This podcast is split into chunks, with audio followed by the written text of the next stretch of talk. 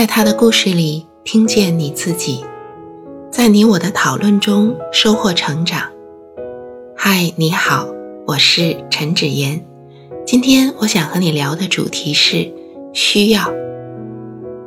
人有各种各样的心理需要，有一个著名的需要层次理论，是心理学家马斯洛提出来的。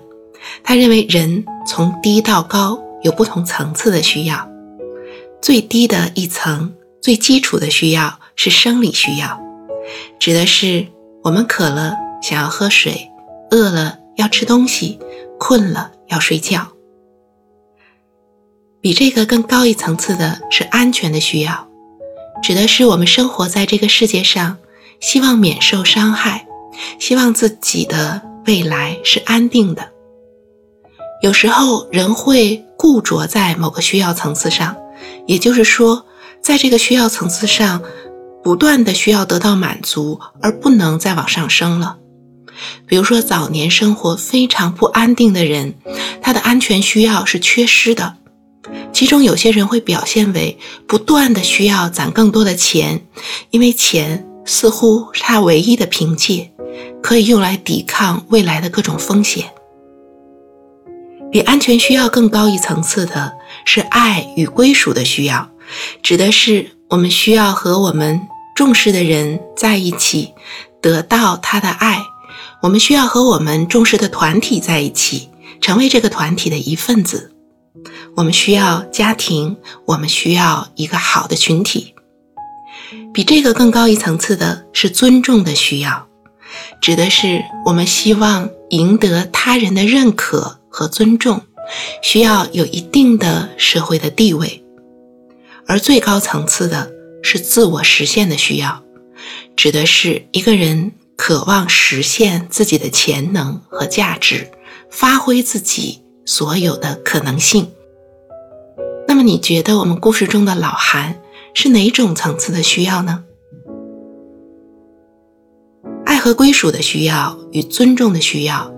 都是与人有关的需要。很多时候，我们在人际交往中间，渴望成为他人所珍爱、所重视的那个对象。被他人需要，是我们很难割舍的心理需要。因为被他人深深的需要，我们有可能会由此来界定自己是什么样的人，或者由此无法远离。别人对我们需要的这个位置。我有一个朋友，曾经从事学生心理健康的工作，在有一段时间，学生出现了很多的心理危机，他那段时间疲于奔命，会深深的为学生出现的各种事情而心痛，压力巨大，四处奔波，以至于他在那个时间突然就断奶了，孩子还小。可是发生了这样突然的事情，而且对他的身体带来了很大的损害。尽管如此，他当时无法不投入的去工作，因为他能感受到学生是多么的需要他。事实上，从另一方面来说，当我们呼应别人的需要的时候，有时候会放弃自己的很多需要。故事中的老韩也是如此。